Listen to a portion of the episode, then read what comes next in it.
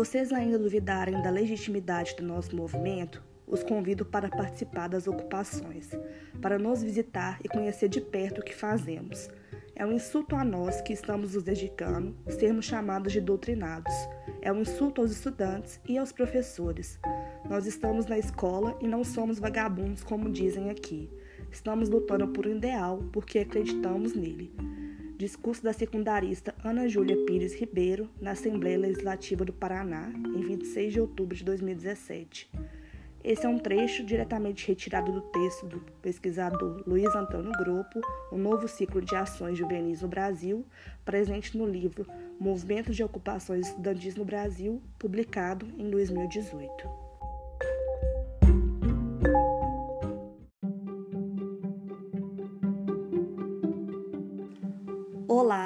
Sejam bem-vindos, bem-vindas e bem-vindos ao terceiro episódio do Ocupapod produzido por três estudantes de História da UFMG para a matéria Escolas de Resistência Diferentes Experiências de Educação. Ao longo dos três últimos episódios, viemos aprofundando sobre os aspectos factuais, estruturais, culturais e pedagógicos das ocupações secundaristas de 2015 a 2016 no Brasil. A intenção do podcast é servir como espaço de divulgação e historização do tema, partindo do pressuposto da importância dos movimentos de ocupações para análise do contexto social e político vivenciado na época. Meu nome é Maria Luísa de Souza e nesse episódio eu vou tratar das mídias e redes sociais e como esses canais de comunicação influenciaram o movimento das ocupações. Coloque o fone de ouvido, se ajeite e vem com a gente.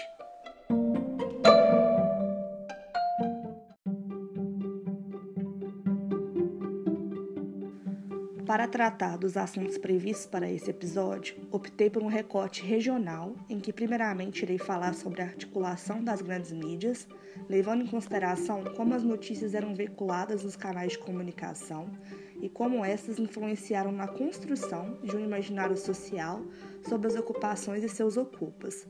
Já em um segundo momento, pretendo reforçar o papel das redes sociais nesse contexto, trazendo para o debate casos específicos relacionados a ocupações da região Sudeste e Sul do Brasil.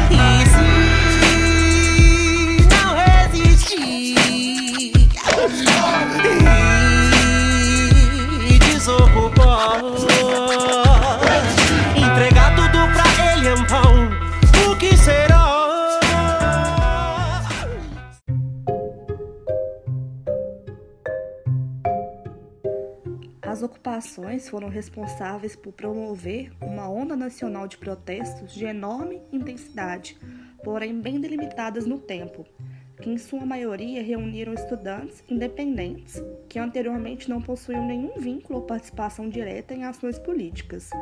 O movimento, como citado, se espalhou por todas as regiões do Brasil, contabilizando centenas de ocupações e escolas do ensino fundamental, médio, institutos e universidades federais. Apesar de terem recebido apoio de inúmeras organizações sindicais e profissionais e parte da mídia em muitos estados, em alguns casos foram alvos de ataques significativos e ações violentas que partiram de grupos contrários. Os ocupas, eles sofreram ameaças, processos judiciais, invasões policiais, estudantes foram presos e muitos deles relataram perseguição escolar pós período de ocupações.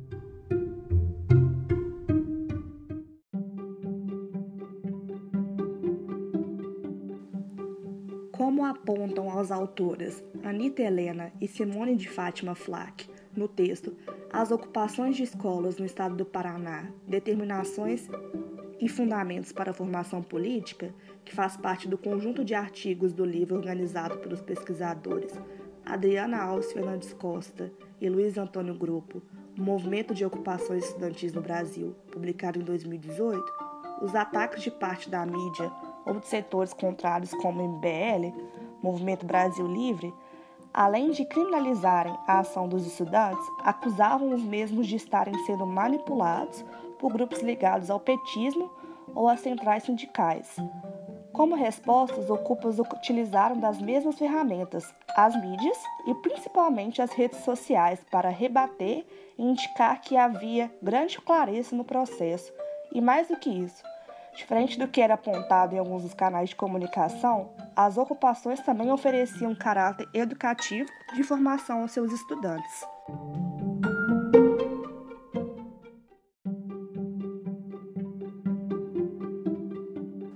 Entretanto, um acontecimento foi altamente explorado pela mídia local do Paraná. No dia 24 de outubro de 2015, um jovem foi morto dentro de uma das escolas ocupadas. Apesar do assassinato não ter nenhuma relação com a ocupação, inclusive porque o jovem morto não participava da mesma, o incidente foi usado por, pelo governo, mídia e grupos contrários ao movimento para tentar desmoralizar os ocupantes. Propõe um questionamento: a mídia pode ser encarada como um instrumento para a criminalização do movimento de ocupações em alguns estados?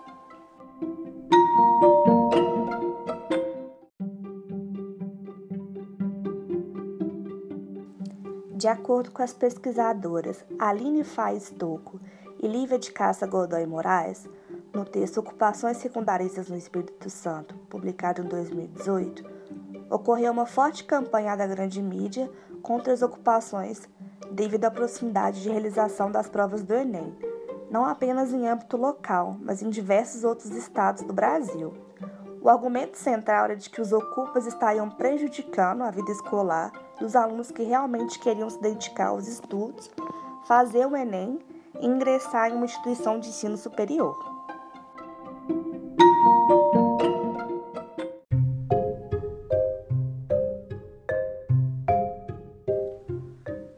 Em sua dissertação de mestrado, defendida em 2019 na Unicamp, a pesquisadora Mineia Jimenez analisa o discurso jornalístico da Folha de São Paulo, jornal de grande hegemonia e visibilidade nacional, e o portal online Jornalistas Livres, que realizaram uma cobertura do movimento das ocupações no estado paulista.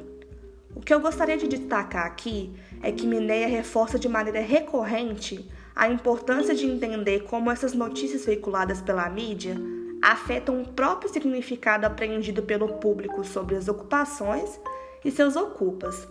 O discurso jornalístico age como uma ponte entre o mundo e sua audiência de leitores e espectadores. Esses discursos atuam diretamente na construção de um imaginário social, ao mesmo tempo que se constitui como uma das principais formas de configuração dos sentidos justamente porque se situa entre o discurso e o interlocutor.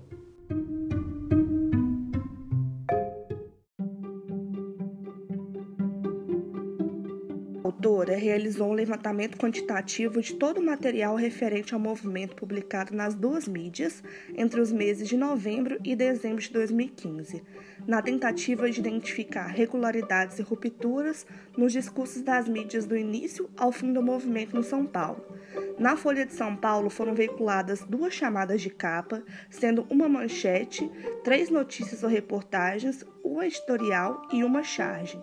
No portal Jornalistas Livres, três notícias ou reportagens e uma entrevista foram publicadas.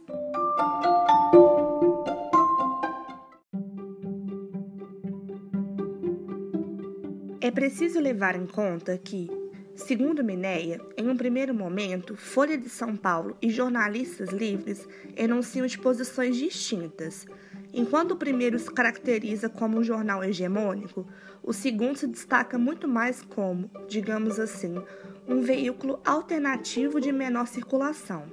E as diferenças não param por aí. Duas denominações surgem para significar o movimento realizado pelos estudantes paulistas nos interiores das escolas: invasão versus ocupação.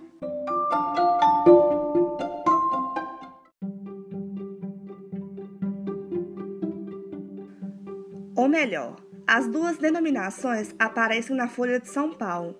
Em jornalistas livres, apenas o termo ocupação é utilizado. Outra expressão bastante recorrente na Folha de São Paulo é a palavra trancar ou também trancamento. O termo invasão carrega sentidos que estabelecem conexões com a ilegalidade e o crime, enquanto ocupação se constitui na legalidade, naquilo que é de direito. Apesar da autora reforçar que esses efeitos de sentido não são instaurados especificamente por essas duas mídias, dizer invasão e ou ocupação para caracterizar o ato dos estudantes paulistas implica em pautar tal denominação a sentidos historicamente construídos, principalmente na relação com a posse e a propriedade, temáticas que ainda hoje circulam em intenso debate político.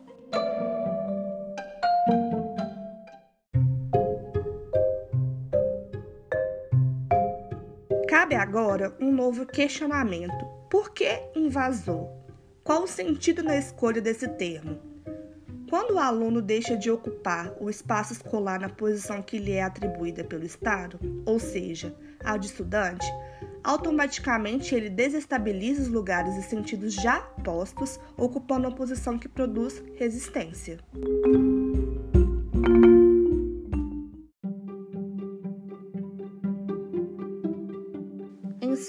Dissertação de mestrado defendida em 2020 na Unicamp, a pesquisadora Ana Carolina de Assis Fufaro faz uma análise sobre as ocupações secundaristas de 2015 na cidade de Campinas, propondo também uma reflexão muito importante sobre a mídia, as redes sociais e seus impactos nas ocupações.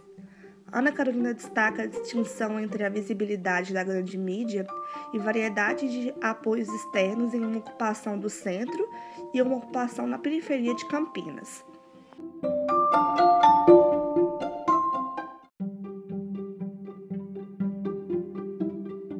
Sobre a ocupação do centro, foi possível encontrar dezenas de notícias, vídeos, curtas, relatos de estudantes e descrições em livros, e uma página no Facebook com muitas informações e postagens.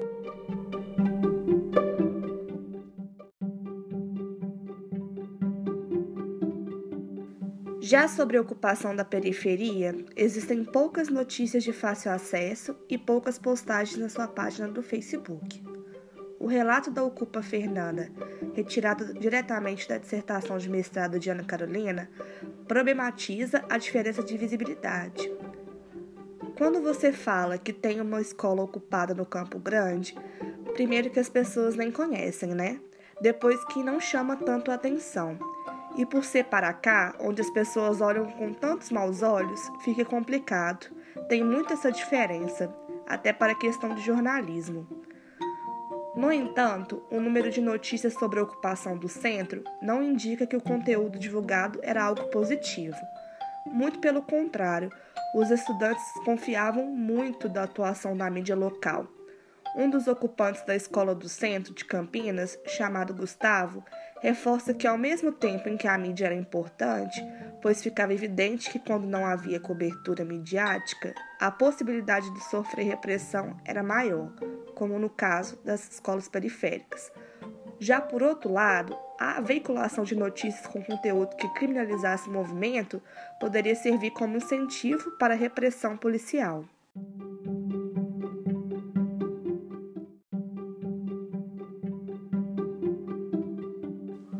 De fato, segundo Fufaro, no início do movimento de ocupações, os jornais locais de Campinas relataram que os alunos estavam fazendo tumultos, reproduzindo assim a perspectiva de que tudo não passava de um mal-entendido e que os estudantes, enquanto portadores do dever de estudar, deveriam compreender as intenções do governo. Em trecho retirado da dissertação de mestrado de Ana Carolina, destaca-se a realização de uma reportagem veiculada pela EPTV em que a repórter reproduz no dia 17 de outubro de 2015, uma terça-feira, no dia do início da ocupação da escola da periferia, que a diretoria do ensino ficou lá o dia todo para explicar o projeto do governo do estado, e mesmo assim, alguns alunos resolveram continuar acampados.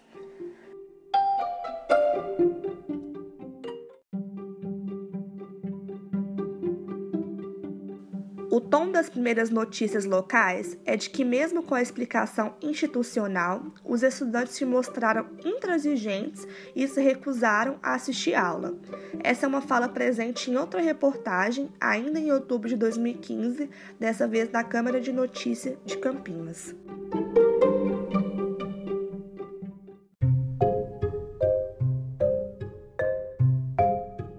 Agora, eu pretendo dar uma ênfase maior à importância das redes sociais no movimento de ocupações. Em relação ao uso desses canais de comunicação, muitos pesquisadores apontam que as primeiras ocupações secundaristas aconteceram sem um grande planejamento prévio e foram inspiradas particularmente por uma cartilha de ocupações divulgadas nas redes sociais, baseadas no movimento chileno e argentino. Destacava-se na cartilha a metodologia para organizar a ocupação por meio de assembleias e comissões que cuidariam de limpeza, alimentação, segurança, comunicação, negociação, entre outras tarefas importantes no cotidiano das ocupações.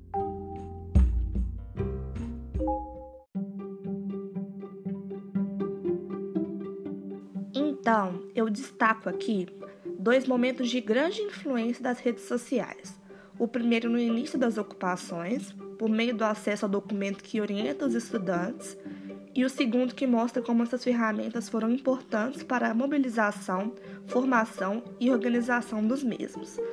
Esses chamados espaços virtuais foram essenciais para a eficácia da ação coletiva, serviam tanto como meios de divulgação das ações dos ocupas, mas também como canal de comunicação com outras escolas ocupadas.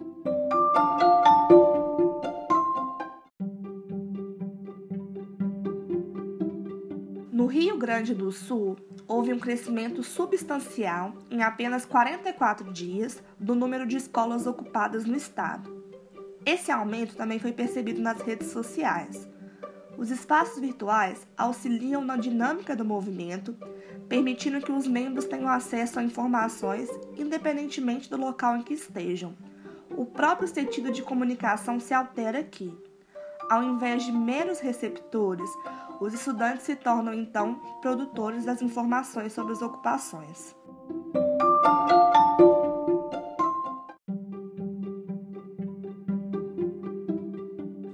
Segundo os pesquisadores Luciano Costa e Manuela Matos dos Santos, no artigo Espaços Virtuais dos Movimentos das Escolas Ocupadas de Porto Alegre, o apoio mútuo como base da inteligência coletiva, publicado em 2017, em Porto Alegre, cerca de 40 escolas ocupadas criaram páginas virtuais, principalmente do Facebook, para serem usadas como ferramenta virtual que visava o próprio fortalecimento do movimento.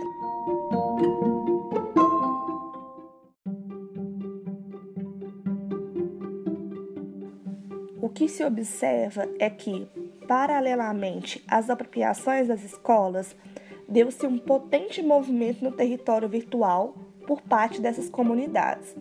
O conteúdo dessas publicações variava nos seguintes tipos, de acordo com o que foi descrito no texto de Luciana e Manuela. Número 1. Um, comunicados, publicações informativas que noticiam e esclarecem acontecimentos. Número 2. Organização, avisos de reuniões, mutirões de limpeza, alimentação e produção de cartazes. Número 3. Oficinas, convites à comunidade para participar das atividades, pedidos de pessoas dispostas a ministrar oficinas e divulgação fotográfica das oficinas que aconteceram. 4. Doações de alimentos, roupas, cobertores, materiais de artes, entre eles canetas, cartolinas e etc. Número 5.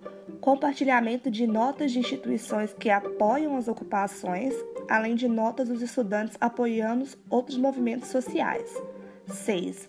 Publicações que mostram conteúdos compartilhados entre as escolas, doação de alimentos e relatos de visitas entre as ocupações. E por fim, número 7, outros que seriam publicações não relacionadas com as categorias anteriores e que não tinham relação direta com o movimento de ocupação. Todas essas, essas publicações tratam-se de publicações preocupadas não somente em informar a sociedade acerca da ocupação das respectivas escolas, mas também em oferecer uma informação politicamente mais precisa e coerente com o que os estudantes tinham a dizer sobre o movimento.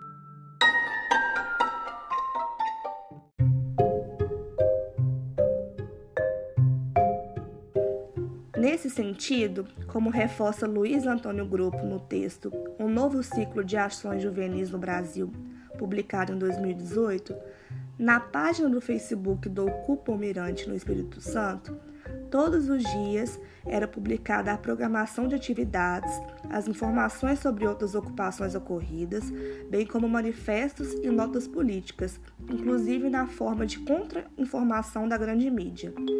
Devido à proximidade do Enem, eram ministradas aulas das disciplinas que compunham o currículo escolar, como geografia, física, português e história. Um ponto importante que quero destacar com vocês também é como os estudantes trouxeram um novo sentido de resistência para esse movimento das ocupações. Os motivos não se restringiam apenas à ausência de diálogo e, especificamente no caso de São Paulo, ao movimento da reorganização escolar para além disso, os estudantes de diversas partes do Brasil usaram esse espaço para falar sobre a desorganização escolar que afeta o sistema educacional público brasileiro. Em texto publicado no dia 4 de dezembro de 2015, no portal Jornalistas Livres, sob a legenda São mais de 10 salas de aulas que estão inutilizadas, em péssimas condições, com piso quebrado e paredes rachadas, além de dois laboratórios que nunca foram frequentados pelos alunos e que atualmente servem como depósitos.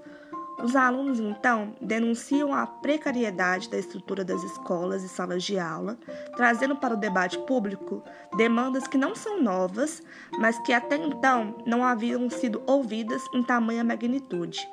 O estudante se coloca no centro do discurso como aquele que denuncia precariedades do sistema escolar e reivindica soluções.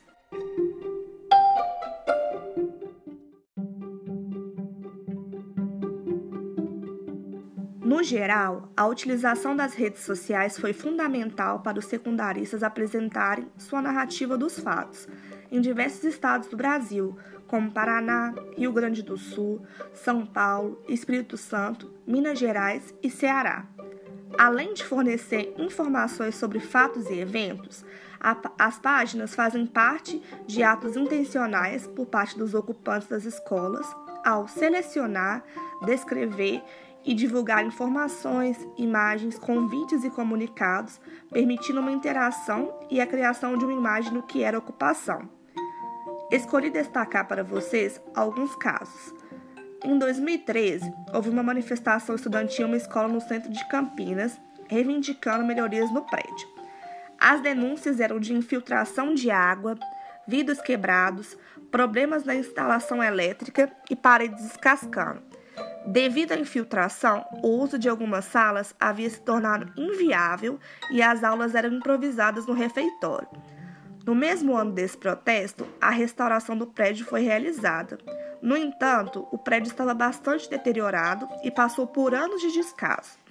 Durante a ocupação, os ocupantes divulgaram na página do Facebook que uma parte do teto do refeitório caiu após uma chuva. Exemplo muito representativo da maneira como essas denúncias eram feitas é que na escola ocupada no centro de Campinas, os estudantes passaram a reivindicar a retirada da direção da escola com base na denúncia de várias ações preconceituosas, violentas e antidemocráticas por parte dela.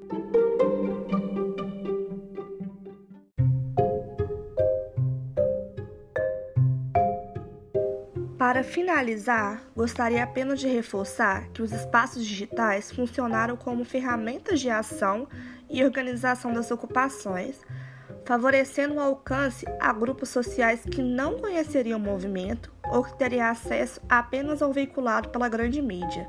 Contribuiu também para a mobilização de novos ativistas que conheceram as ocupações e resolveram apoiar ou iniciá-las em suas escolas, além de confrontar informações divulgadas pela imprensa e o governo.